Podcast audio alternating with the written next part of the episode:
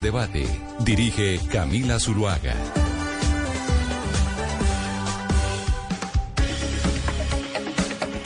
Son las 12 del día, 16 minutos y seguimos aquí conectados con ustedes en Mañanas Blue. Vamos hasta la una de la tarde. Le damos la bienvenida a nuestros oyentes que estaban en sus noticias locales en Barranquilla, en Medellín, en Cali, en Bucaramanga. Gracias por seguir conectados con nosotros a esta hora. Antes de irnos a las noticias locales, les había dicho que íbamos a hablar de la situación de casi 20 familias colombianas que están viviendo un verdadero calvario porque sus hijos, esposos o hermanos decidieron viajar a El Salvador buscando nuevos rumbos sin imaginar que iban a llegar eh, a ese país y encontrar un verdadero infierno.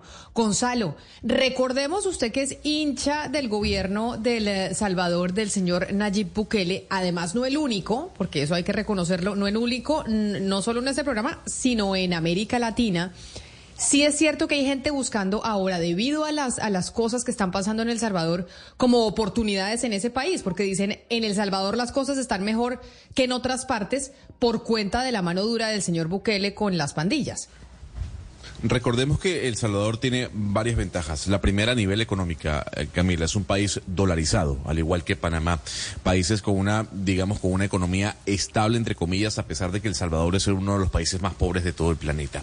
Lo que ha ocurrido con el enfrentamiento que ha tenido Nayib Bukele y su gobierno para con las maras, para con la violencia, es la aplicación de un régimen de excepción que ya se ha extendido por más de un año, que busca de alguna u otra manera sacar a las pandillas de las calles. Cuando uno habla con salvadoreños, por ejemplo, desde Panamá, uno puede encontrarse de que la mayoría está alegre, contenta, feliz por lo que está haciendo Nayib Bukele, porque se menciona que hay una paz que no habían vivido desde la guerra civil, eh, que las maras habían tomado las calles eh, del Salvador, sobre todo de su capital, y que de alguna u otra forma la economía estaba estancada porque eh, había que pagar una, vacunas, tanto los comerciantes como los ciudadanos de a pie, la gente más vulnerable. Lo que está ocurriendo en este momento, Camila, es que se respira un ambiente de tranquilidad dentro del Salvador, en donde la gente, repito, puede salir normalmente como en cualquier ciudad de primer mundo, incluso tercer mundo sin tener el miedo que tenían hasta hace algún tiempo. Hay que decir que los datos son los siguientes, Camila. Según fuentes eh, eh, del gobierno de Nayib Bukele, se indica que más de 61 mil personas se encuentran em, detenidas tras esta guerra que ha anunciado el presidente Nayib Bukele. De esas 61 mil, 3 mil han salido en libertad porque digamos que no fueron encontradas culpables de tener algún tipo de asociación con las maras. ¿Qué significa un régimen de excepción, Camila? Usted lo sabe pero para el oyente que no tiene ni idea de qué significa un régimen de excepción, es que sus garantías constitucionales, digamos que están fuera. Eh, usted no tiene la posibilidad de defenderse a la hora que lo detienen. Hay algunos, algunos tópicos constitucionales que no se respetan. Esto con miras, repito, a reducir la violencia que ha sido la bandera del presidente Nayib Bukele. 61 mil personas privadas de su libertad en El Salvador. Digamos que esa es eh, la forma en que sacan pecho en el gobierno del señor Nayib Bukele, pero en esas 61 mil personas, seguramente en medio de este estado de excepción hay varias inocentes. Y lo que dicen, eh, por lo menos en eh, un Estado social de derecho, es preferible un culpable libre que un inocente preso. Pero ya hay colombianos dentro de esos privados de la libertad. De hecho, hay un plantón en el consulado del Salvador programado para el próximo 11 y 12 de julio en la Plaza de Bolívar también en Bogotá, en el Consulado del Salvador y en la Plaza de Bolívar de Bogotá, por cuenta de estos colombianos que se fueron buscando un mejor futuro, por lo que usted acaba de decir, Gonzalo, y terminaron presos. Alejandra Muñoz es esposa de Andrés Felipe Castañeda, quien fue detenido el 7 de diciembre de 2022. Tienen dos chiquitos, uno de cinco años y otro de siete. Y Alejandra está con nosotros hoy aquí en eh, Mañanas Blue. Alejandra, bienvenida. Gracias por acompañarnos. Buenas tardes, muchas gracias a ustedes por el espacio.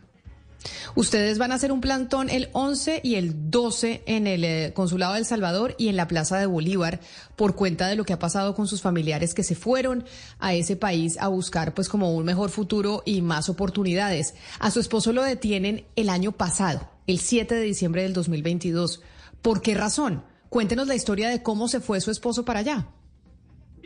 Bueno, pues mi esposo viajó para El Salvador el 15 de noviembre.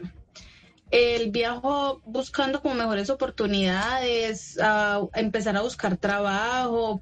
Pues usted sabe que allá son dólares, acá la plata y allá se multiplica. Entonces nosotros dijimos, pues con la propaganda que vende el presidente de que en este momento el país más seguro del mundo y de que estaba haciendo cosas increíbles por el país, por lo de las pandillas y eso. Entonces nosotros dijimos, pues, el país se pinta súper bien, la propaganda que le hacen, listo, está bien. Uno busca por internet El Salvador y lo primero que aparece es el presidente de allá y toda la propaganda con la megacárcel que tienen y los pandilleros que ya tienen encerrados, pero uno lo que no cree que le va a pasar es que al llegar mi esposo pasaron 20 días, el día 7 de diciembre, lo detuvieron así, sin nada él estaba en la calle, estaba en un restaurante desayunando.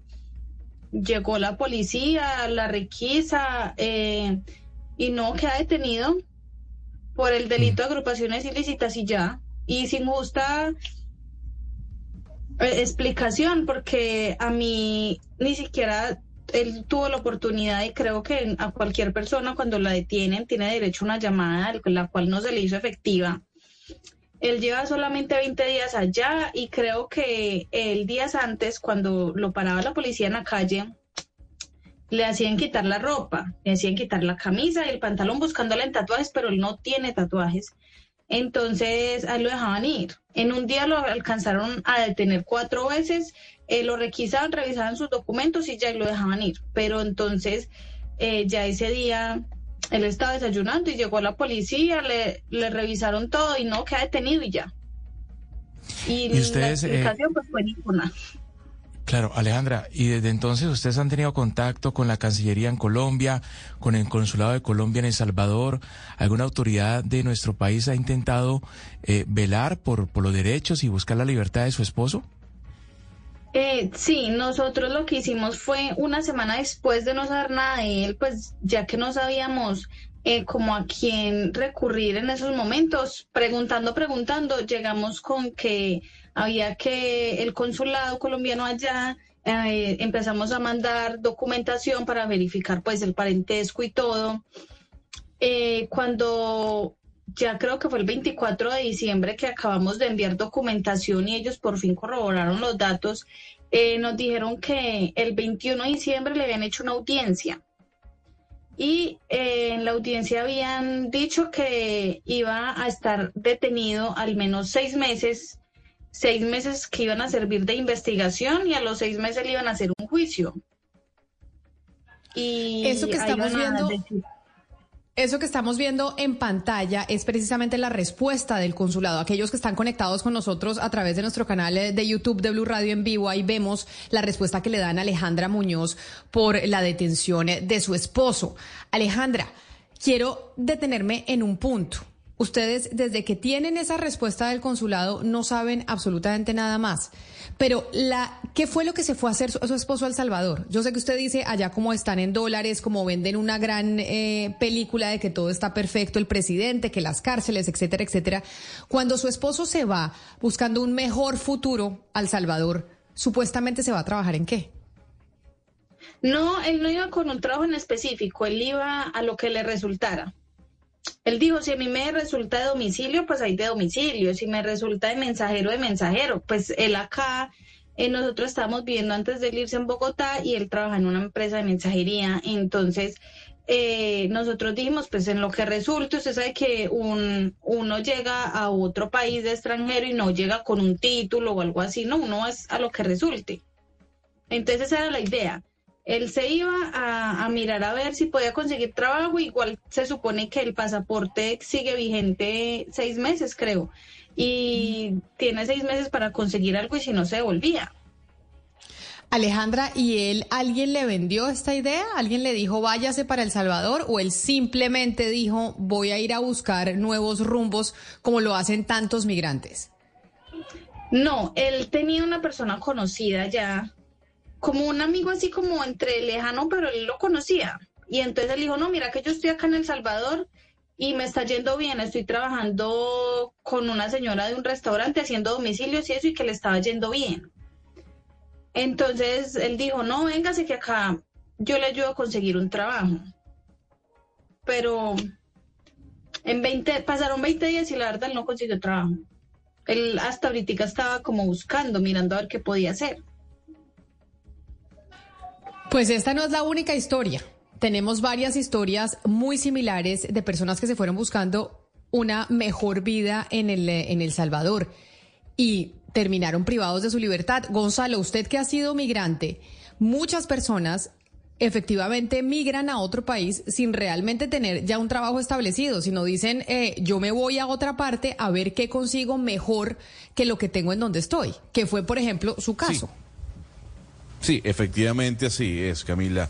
Y esto con miras también a, de alguna u otra forma, regularizar el estatus que uno tiene, ¿no? Porque recordemos que dependiendo de cada país, uno tiene cierto tiempo para ir regularizando ese estatus. Yo quisiera preguntar a nuestra invitada, ¿el estatus migratorio de su esposo cuál era? Eh, no le entiendo, perdón. El estatus migratorio que él tenía, ¿cuál era? Pues eh, no sé, nosotros antes habíamos estado en, en Ecuador años atrás ya, hace por ahí cuatro años habíamos estado en Ecuador y nosotros igual habíamos entrado muy legal al país, habíamos entrado muy legal, sacamos a los seis meses, sacamos el pasaporte, mi esposo estaba trabajando allá y cuando se quedó sin trabajo, eh, pasó un año, creo, y se quedó sin trabajo y listo, y nos devolvimos, porque pues allá conseguir trabajo para, una, para un colombiano es un poco duro. Listo, y nos devolvimos. Ahorita él allá entró normal, legal, con sus, eh, él selló su pasaporte al entrar allá y todo. Pues hasta el momento nunca habíamos tenido así como problemas ni acá en Colombia ni en, ni en otro país como ya habíamos estado antes o sea, siempre tratamos de hacer todo muy legal. Claro, pues Alejandra, vamos a ver qué respuesta hay de parte del Consulado del eh, Salvador. Sabemos que ustedes van a hacer este plantón enfrente del consulado y en la Plaza de Bolívar porque pues son ya varias familias las que están viviendo una situación eh, similar. Muchas gracias por haber estado en contacto con nosotros y seguiremos en contacto con ustedes para ver qué respuesta tenemos de qué pasa con sus familiares. Mil gracias. A ustedes, muchas gracias por la invitación.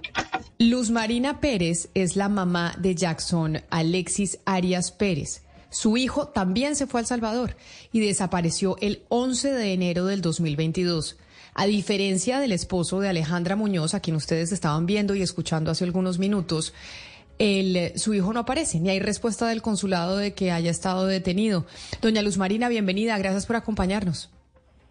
Eh, muchas gracias, muchas gracias a ustedes por el espacio. Pues primero toda nuestra solidaridad con eh, la situación que está viviendo usted con su hijo que no aparece en estos momentos y se fue para El Salvador. Cuando se fue su hijo para El Salvador, él le dijo, mamá, yo me voy allá, ¿a qué? Eh, como le contaba inicialmente, mi hijo llegó a México a trabajar y de México se trasladó a El Salvador también a trabajar con los mismos jefes. Y él llevaba solo 15 días de estar en El Salvador trabajando cuando desapareció. Una mañana cualquiera no supe más de. Señora Luz Marina, cuando su hijo Jackson Alexis se va para El Salvador, ¿él qué redes de apoyo tenía? Es decir, amigos, conocidos, o él a dónde, qué le dijo usted? ¿Que a dónde llegaba a quedarse? Eh, mi hijo fue ayudado por una amiga de Pereira y él llegó solo, él viajó solo, él no viajó con ningún amigo, solo ayudado por una amiga que fue quien la contactó, lo contactó, perdón, con las personas que lo iban a contratar allá. ¿Y, Jackson eh, en qué estaba trabajando en El Salvador, señora Luz Marina? Él llegó a trabajar con una empresa de cobros. ¿De empresa cobros? de De cobros. ¿Una empresa de cobros? Ajá. Es decir, como una, como una empresa de eso que conocemos como gota a gota, doña Luz Marina. Ajá, sí, señora, exactamente. O sea, ella cuando, él fue cuando se fue a El Salvador, se fue contactado con una empresa que eh, supuestamente trabajaba en cobros y el trabajo de él era que ir a cobrar la plata. Sí, señora, como cobrador. Pero cobrador, yo le voy a hacer con mucho respeto esta pregunta, doña Luz Marina. Normalmente los cobradores de, de los préstamos gota a gota van y cobran con eh, fusil en mano, amenazando a la gente para que pague porque si no la matan. ¿Cómo Eh, era pues, el, el trabajo de su hijo cobrando el dinero?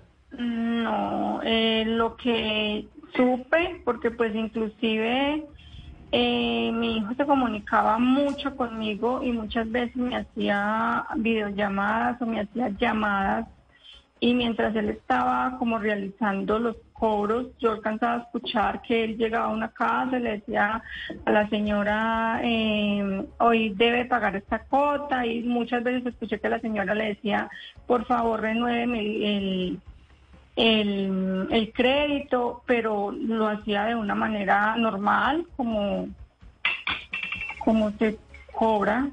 O sea, no, nunca escuché que fuera a las malas. Doña Luz Marina, ¿y a usted las autoridades que le han respondido? ¿Usted con quién se ha contactado? Porque, por ejemplo, en el caso de Alejandra, ella tuvo respuesta del consulado por la situación de su esposo. En el caso suyo, de su hijo que está desaparecido, ¿qué le han dicho las autoridades? Em, sí, señora. Yo interpuse la demanda cuando pues mi hijo desapareció, interpuse la demanda ante la Fiscalía, ante la Cancillería y el caso fue remitido a las autoridades de El Salvador. Son 17 meses, eh, bueno, ellos sí se han comunicado conmigo, pero la verdad el caso de mi hijo no ha tenido avance. El caso de mi hijo está eh, prácticamente como en ceros, por decirlo así, como al principio. Lo único que yo he tenido en concreto es que encontraron la motocicleta donde mi hijo se movilizaba, más no más. Siempre me dicen estamos esperando autorizaciones y con eso me tienen 17 meses como compañitos de agua tibia y hasta el momento ha sido pues 17 meses de angustia y de dolor y de desesperación sin saber realmente qué fue lo que pasó conmigo. Eh, señora Luz Marina, como bien lo dijo Camila hace un par de minutos, los que emigran, las personas que deciden migrar, lo hacen porque tienen unas condiciones muy difíciles en su país y buscan un mejor futuro al país al que migran. Yo, si no me equivoco, al ver una foto de su hijo en las pantallas de nuestro canal de YouTube, su hijo era un infante de marina o tenía algún uniforme de las Fuerzas Armadas. ¿Por qué no nos explica un poco cuál era su situación en Colombia y por qué pues no estaba contento él con esa situación? ¿Qué era tan duro que lo llevó a migrar? Eh, sí, señora. Mi hijo prestó su servicio militar en la Marina de Colombia. Él acá en Colombia se desempeñaba como guarda de seguridad. Trabajó en Pereira en Contravic eh, cuatro años y nos trasladamos para la ciudad de Armenia. En, ya llevaba poco en la última empresa que trabajó también como de guarda de seguridad, pero pues él decidió, pues la amiga, una amiga, la que le cuento que lo, lo contactó, lo convenció, le dijo que vea, que viajara, que allá le ofrecían buen pago y entonces pues él en el, en el, con la ilusión de conseguir un mejor futuro, porque pues él soñaba con, con venir y montarse un restaurante, porque pues le gustaba mucho la cocina y él soñaba, él decía, mamá, yo voy a ir a, a conseguir para montarme mi restaurante y me vuelvo. Ese era el sueño de él.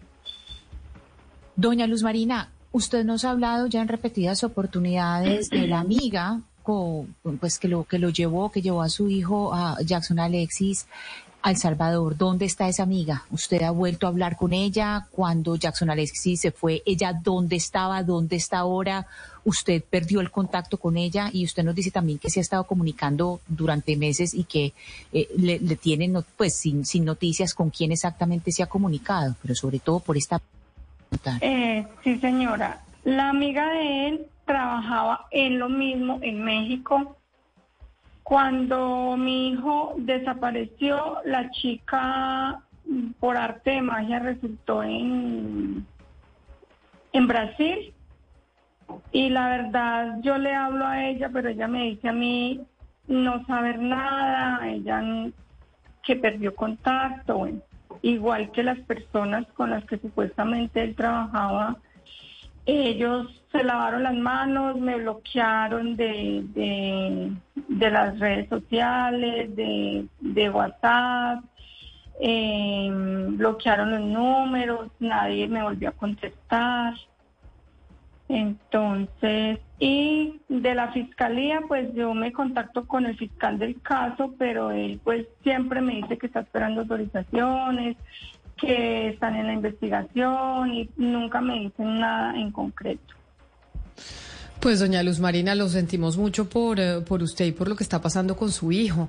Vamos a ver si encontramos respuesta del, eh, del consulado en esta oportunidad del Salvador y si saben algo de lo que pasó con eh, Jackson Alexis Arias Pérez, su hijo que está desaparecido desde el 11 de enero del 2022. Doña Luz Marina, muchas gracias por aceptar esta llamada. Sí, señora, muchas gracias a ustedes. Sí, sí, señora, Dios permita que el gobierno no solo escuche mi caso, que escuche también el caso de las otras madres que también tienen sus hijitos allá detenidos, porque la verdad apenas iniciamos como una lucha esperando que nuestro país o el gobierno de nuestro país nos apoye, porque hemos hasta el momento me he sentido sola o nos hemos sentido solas en esta lucha y estamos de verdad pidiendo de que el gobierno y las autoridades de Colombia nos apoyen porque la verdad es bastante difícil estar en esta situación. Claro. También nos acompaña a esta hora Yuri Galvos. Ella es familiar de uno de tres colombianos que fueron capturados también en El Salvador el pasado 8 de junio de este año, es decir, hace un mes prácticamente. Doña Yuri, bienvenida. Gracias por estar usted también con nosotros aquí en Mañanas Blue. Muy buenas tardes, ¿cómo están? Muchas gracias por la invitación para poder exponer estos temas públicos, a ver si así de pronto eh, recibimos como más acompañamiento en esta triste situación. ¿El familiar suyo se fue a El Salvador a qué específicamente? ¿Y hace cuánto se fue? Bueno, él se, el, mi familiar se fue aproximadamente hace un mes y medio. Él quiso ir a conocer porque ya tenía sus otros dos compañeros con los que fueron capturados y ahí fue donde le hicieron el allanamiento y llegaban a la casa por ellos. ¿Y se fue a qué? Pues ellos se fueron a, eh, se estaban como prestamistas. ¿Cómo como prestamistas? es decir, ellos, eh, su, su familiar cuando estaba acá en Colombia, ¿a qué se dedicaba? No, era un niño que hace poco se había graduado y él siempre había eh, trabajado acá en bienestar familiar. Ok, ¿qué relación tenía con usted? Él es el primo de mi esposo y los otros dos niños siempre trabajaron conmigo en la empresa, en el, en el restaurante de mi esposo, de mi suegra y en el negocio que tenemos de ropa acá también. Entonces yo siempre los conozco desde hace muchísimos años, fueron niños siempre muy allegados a nuestra casa. Y ahora que ustedes eh, y que ellos se fueron para allá, teniendo un trabajo aquí en Colombia, se fueron allá, ¿a hacer qué? ¿Como prestamistas a trabajar con quién? No, ellos sí fueron independientes, teníamos más conocidos que estaban allá, que les estaba yendo bien, entonces tenían como unos ahorritos y comenzaron con poquito, incluso ellos pues estaban muy poquito y como te digo, llevaban muy poquito tiempo. Sí, eh, Camila, yo lo que le entiendo a la señora, bueno...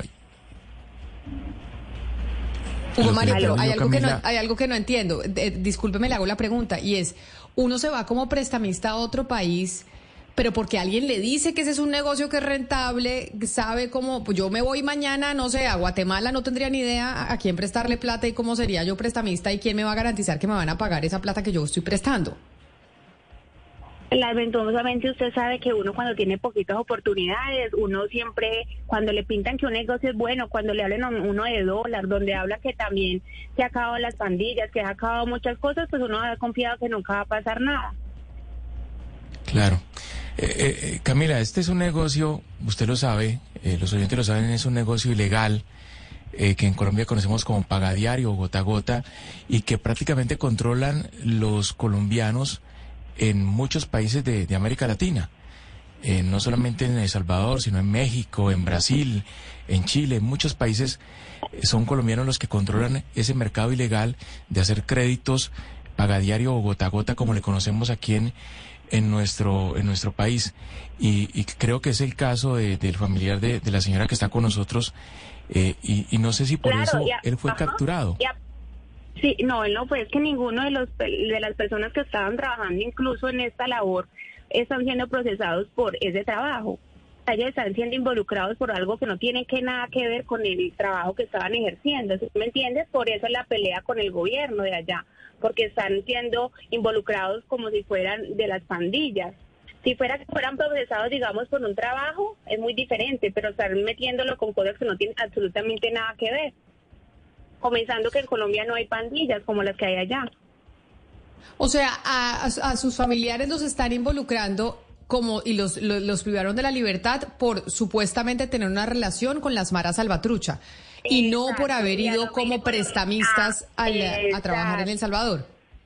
Ajá, y es el caso de todos los colombianos que en este momento están allá, porque ninguno está siendo procesado por eso, sino como si fueran unos delincuentes que estuvieran pertenecientes a, a los mareros de allá.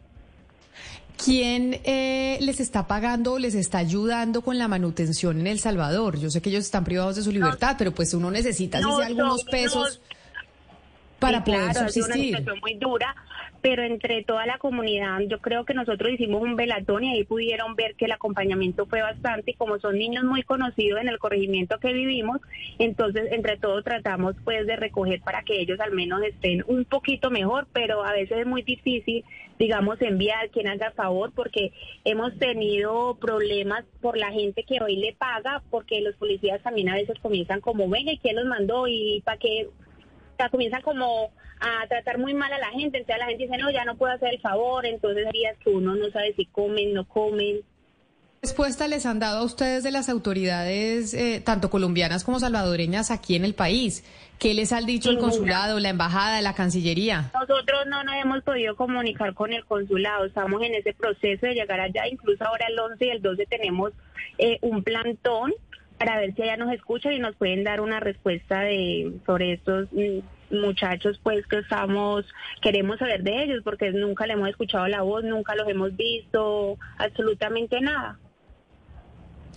Pues ella es Yuri Galvos, también una familiar eh, de uno de tres colombianos que fueron capturados en junio 8, hace un mes, en El Salvador, que se fueron como prestamistas y cobradores y hoy los están vinculando a las maras salvatrucha. Pero usted entiende que ser prestamista y cobrador puede estar dentro de la línea de la ilegalidad, eh, doña Yuri, y entienden que eh, si bien es cierto que no tendrían algún tipo de relación con las maras si se fueron a hacer una, una, actividad ilegal, porque prestar dinero solo pueden prestar eh, quienes estén autorizados. Sí, obviamente, pero también tienes que ver que a veces la ilegalidad dependiendo del monto. Son muchachos que no tenían mucho dinero, entonces lo que podían prestar, digamos, una era 50 dólares. Claro. Y ahí no prestaban más, ¿sí me hago entender? Porque yo estoy sobre, leyendo sobre esa ley de la usura y a veces tiene que ver mucho lo que prestaban, depende de la organización y cuando ellos fueron eh, capturados y hay unos que tenían apenas 14 dólares, no andaban con más.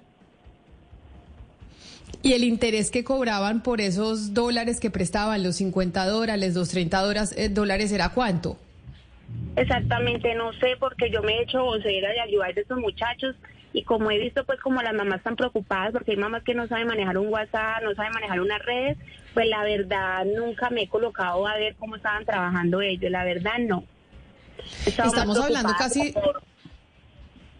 Doña Yuri, estamos hablando casi de 20 familias que, que están en esto, ¿no? Que son eh, 20 muchachos que se han ido a El Salvador, todos de prestamistas, todos con la misma actividad o con una actividad distinta. No sé tampoco exactamente si todos estaban eh, de prestamista, lo único que nosotros estamos haciendo es como ya le a cada una mamá le han dicho, mira, tu hijo está injustamente, eh, no tiene por qué estar, porque ninguno hay pruebas, ninguno hay víctimas, eh, ninguno tiene demanda. Entonces, lo que hemos, y nos hemos encasillado, además de hablar de lo que hacían, es sacarlos y mirar que el consulado colombiano nos escuche y que ellos sean los los mismos que estudian estos casos, porque a uno pues le queda muy difícil, digamos, en estos momentos de colocarme, venga, ¿cuánto cobra su hijo? ¿Cuánto es el interés? Lo que estamos más encasillados es que la gente correspondiente sea la que investigue todo. Pues doña Yuri Galvos, familiar de uno de esos tres colombianos también eh, detenido en El Salvador hace un mes. Gracias por atendernos y por hablarnos de este plantón que van a ser 11 y 12 en eh, Bogotá, en el Consulado de El Salvador y en la Plaza de Bolívar por cuenta de esto que nos están diciendo, de pedir algún tipo de respuesta sobre estas personas que se fueron y aún, pues no, aún no están privadas de su libertad o desaparecidas. Mil gracias por habernos acompañado. Dale, muchas gracias, que estés bien. Hugo Mario, a mí este caso me parece muy extraño, porque si es cierto, el caso de doña Alejandra Muñoz, que su esposo se fue y, está privado de su libertad y él se fue a buscar eh, trabajo en lo que fuera, como lo hace pues muchos migrantes. Eh, este otro caso de irse de prestamistas o de irse de cobradores, sabemos que los gota gota, sabemos cómo funcionan los cobradores de los gota gota, ¿no? Una actividad completamente ilegal y que casi perteneciente a bandas criminales. Sí, Camila, eh, yo lo que veo es que hay, hay diferentes eh, escenarios. digamos, algunos colombianos se fueron obviamente buscar una oportunidad laboral, otros seguramente fueron eh, convocados o reclutados por bandas que se dedican a los créditos gota a gota, que como usted lo dice son absolutamente ilegales en Colombia y en cualquier parte del mundo, porque están fuera del sistema bancario, porque terminan haciéndose cobros de forma violenta en algunas ocasiones. Pero lo que veo también, Camila, es que, eh, según estos relatos, parece que las autoridades de El Salvador pues meten en el mismo saco a todos, ¿no? Y los y a todos los eh, terminan señalando y vinculando de una u otra forma a las llamadas maras. Entonces, digamos que por ahí eh, tal vez las familias están reclamando, entiendo yo, eh, el derecho a la libertad de esas personas que no, dicen ellos, no hacían parte de esas estructuras criminales. Hugo Mario, en estos casos es que se requiere de unas relaciones cordiales y amistosas entre los estados, entre los gobiernos. Y hemos visto nosotros los trinos que se han cruzado el señor Bukele con el señor Petro. Entonces, en estos momentos donde se requiere que por razones humanitarias intervenga el Estado colombiano, uno dice, ¿y ante quién va a interceder? ¿Ante el gobierno de, del Salvador? ¿Ante el Estado salvadoreño? Con quien durante, en, en, todo el tiempo que ha estado Petro en la presidencia, hemos visto las relaciones como son. Aquí se requiere de una Cancillería muy eficiente, muy eficiente que por razones humanitarias, cualquiera que haya sido las razones por las cuales estos jóvenes están viviendo estas circunstancias tan difíciles que están viviendo en estos momentos, se requiere que la Cancillería sea eficiente y sea eficaz ante el gobierno salvadoreño y deje de lado las diferencias políticas que todo el país, toda la opinión pública conoce entre el señor Bukele y el señor Petro porque está de por medio la vida de unos compatriotas que están pasándoles, están pasando difíciles momentos en estas circunstancias en El Salvador. Mire, Oscar, hay que devolverse al momento en que en la posición eh, de Gustavo Petro, cuando él eh, habla de su compromiso con los desaparecidos, con los desaparecidos de Colombia, que nosotros sabemos que son más de 100 mil, según eh, eh, los datos que, que da la unidad de búsqueda de personas dadas por desaparecidas. Estas personas que están en una situación todavía más grave porque están desaparecidos fuera del país, merecen una atención especial por parte de la Cancillería. Y si el señor Álvaro Leiva, que precisamente dice que es un canciller y que es un canciller por la paz, debería en este momento estarle dando una atención especial a estas madres, a estas hermanas. Y fíjese la angustia de todas las mujeres con que hablamos. Es decir, no es solamente la angustia de saber que está desaparecido, sino de la lejanía. Nosotros que hemos tratado tanto el tema de las madres que son eh, que están en esa soledad, en, esa que estuvieron tanto tiempo en esa soledad por falta de atención del Estado y que ahora lo tienen gracias a la JEP, pues ahora estas y, ahora tienen este mismo problema con el agravante de la distancia geográficamente. Qué tristeza. Pero sabe que Ana Cristina sobre esto que usted dice, de hecho nos están escribiendo los oyentes al 301-764-4108 y nos dicen que si nos hemos dado cuenta que en la Cancillería hace mucho no se hace un eh, trabajo y un llamado para tener cuidado con la trata de personas que hay que tener mucho cuidado con la trata, que los datos que hay de trata de personas son terribles y que desde hace rato no se ve un trabajo importante del Ministerio de Relaciones Exteriores haciendo campañas sobre eso, porque pues frente a lo que acabamos de escuchar, podría incluso haber terminado en algo así. Pues Camila, es que sobre todo eh, la forma en que los dejaron sueltos, es decir, que los empiezan a conquistar con una historia y que después los dejan sueltos, ahí es donde uno puede, fíjese lo que, lo que nos decía una mamá, que la persona que llamó a su hijo después apareció en Brasil, primero se lo llevó para México y después apareció la persona en Brasil y ya no le volvió a contestar. Entonces sí uno ve que hay como una forma de reclutamiento y también con la última eh, persona con que hablamos también uno se da cuenta que hay una forma de reclutamiento y que están yendo a ciertos lugares lugares y que lo que hacen estos, estas personas que reclutan es precisamente ir a lugares vulnerables. Entonces, en ese sentido, pues hay un doble trabajo del Estado. Por un lado, del, de la Cancillería y por el otro lado, mirar en estos lugares donde estamos haciendo la denuncia que están vulnerables y están reclutando ahí. Ana Cristina, estos familiares, ¿a dónde acuden en El Salvador? Ante la Cancillería, ante el consulado, ante la embajada es que es la única manera de que el Estado esté presente asistiendo a los compatriotas nuestros. No hay nadie más. La amiga desapareció. El amigo que está allá y que le está diciendo, mire, vente para acá que esto está buenísimo, este es un negocio, aquí ganamos plata rápido porque es en dólares. Esa gente desaparece a la hora de la verdad. Y tiene que quedar allí el Estado presente, allí, allí, la Cancillería, el consulado, la delegación diplomática, para que hable por los familiares, para que interceda por ellos, independientemente de si han cometido o no delitos. Fíjense ustedes de lo que de la, importancia del Estado en esta circunstancia, más allá de las fronteras nuestras. Allí se requiere un Estado y lo que estamos diciendo, ¿dónde está la Cancillería en estos momentos? Para que asista a estas personas que no tienen otra manera, ante quién van a quejarse, ante quién van a acudir, si no es ante el Estado colombiano. De verdad que es, los testimonios muy tristes, de verdad desgarradores, pero es la única forma.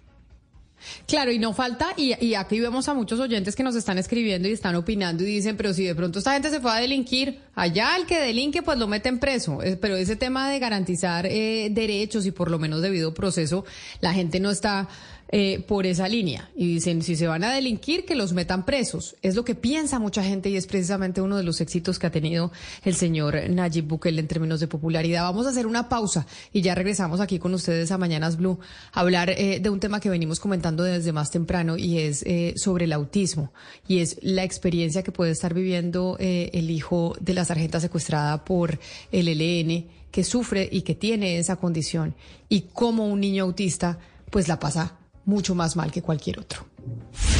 Colombia está al aire. Historias inspiradoras